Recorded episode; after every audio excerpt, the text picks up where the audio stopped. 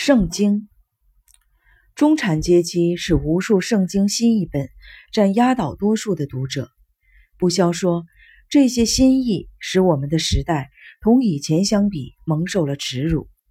值得注意的是，在所谓的教育全球化普及之前，这些新版本根本不被认为有必要存在。受了如此不幸的教育的人们，不光毫无历史知识。对行文风格和习语也所知甚少，除了现代英语之外，其他任何时代的英语都会难住他们。于是，中产阶级甚至要求神性也要用容易懂的语言来表达。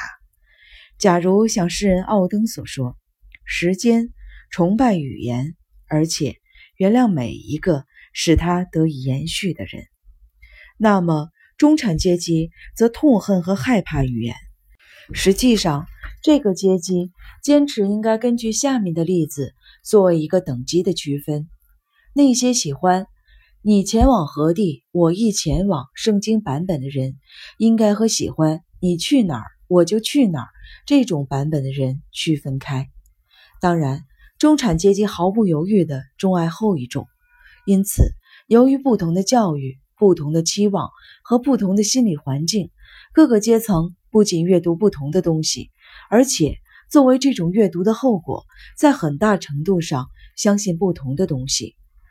正是这种与其他方面的差异一样多的差异，塑造了美国这个理查德·波伦堡所写的一个可分割的国家一书所定义的国家观念。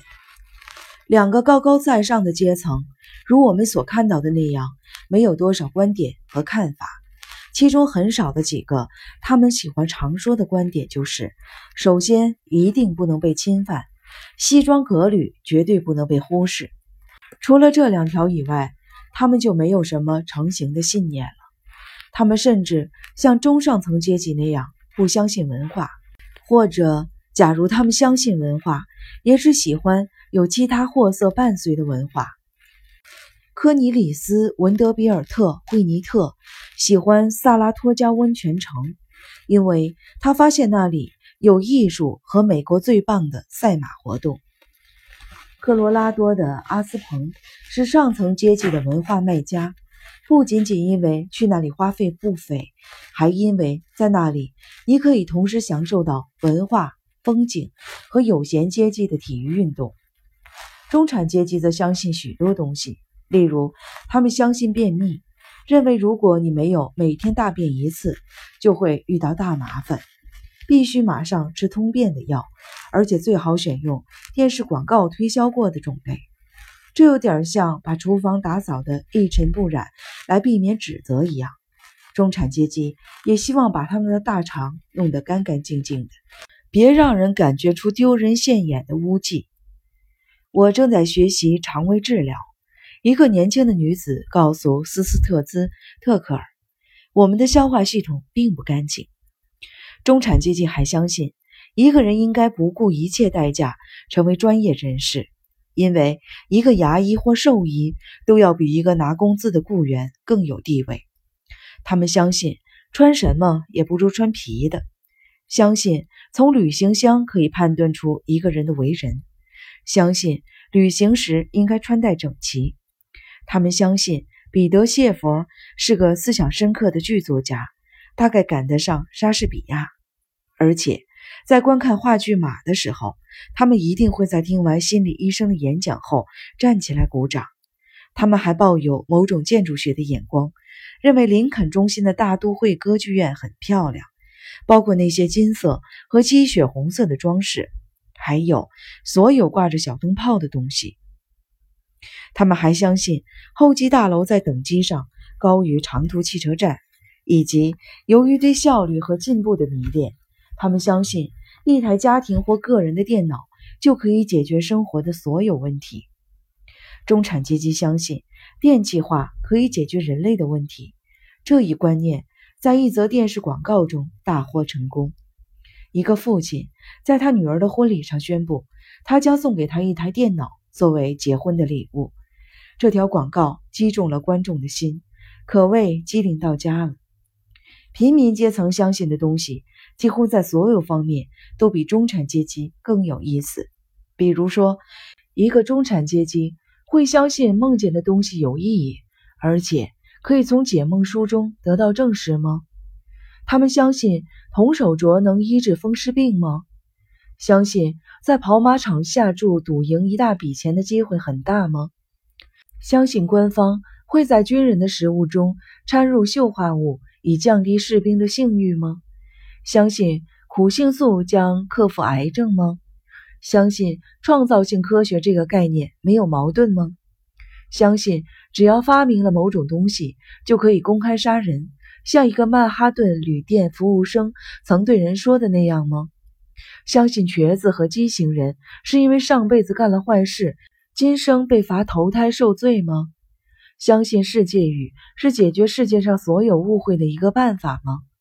相信只要和麋鹿、美国退伍军人协会或古代爱尔兰秩序联系起来，设立妇女救援组织就不荒唐了吗？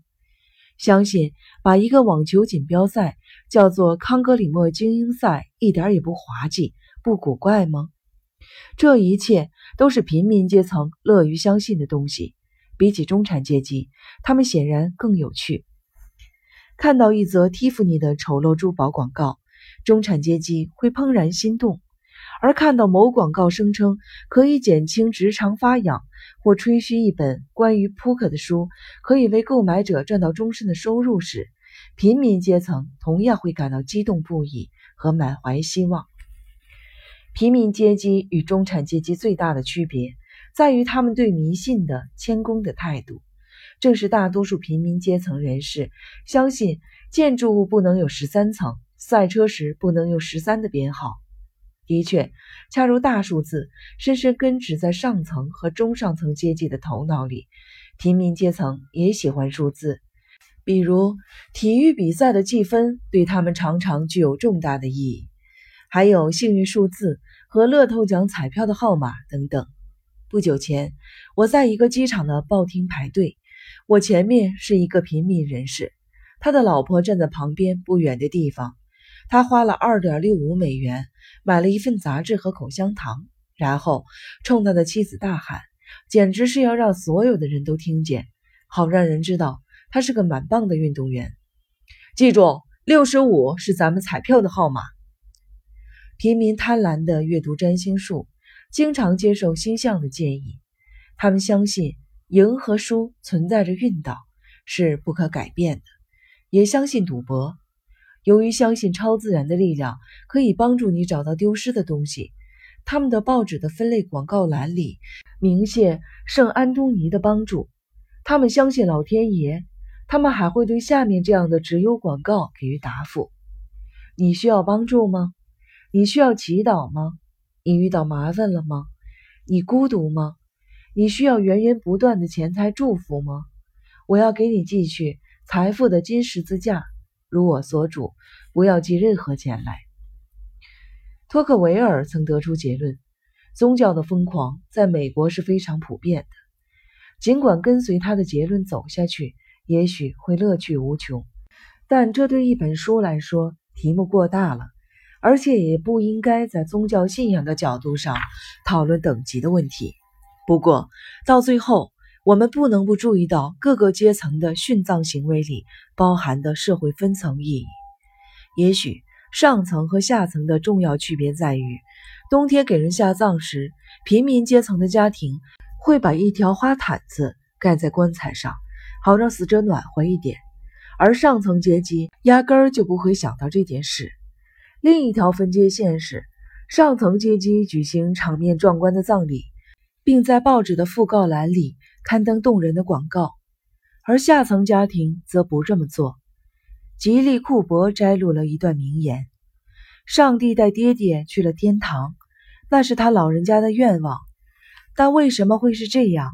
我们依旧整日在想，怀着最真挚的爱，永远想念你的多丽丝·雪伦。”艾德娜婶婶和小泰瑞。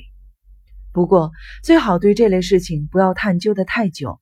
我们应该接受一个中西部高中生的警告：对这类话题躲远一点。他在回答一个正在做社会调查的社会学家时说：“没错，我们在哪儿都吸大麻，在车里，在上课前四处瞎逛的时候，甭管什么时候。可是这并不等于说我们不相信上帝，或者我们会允许什么人去推倒上帝。”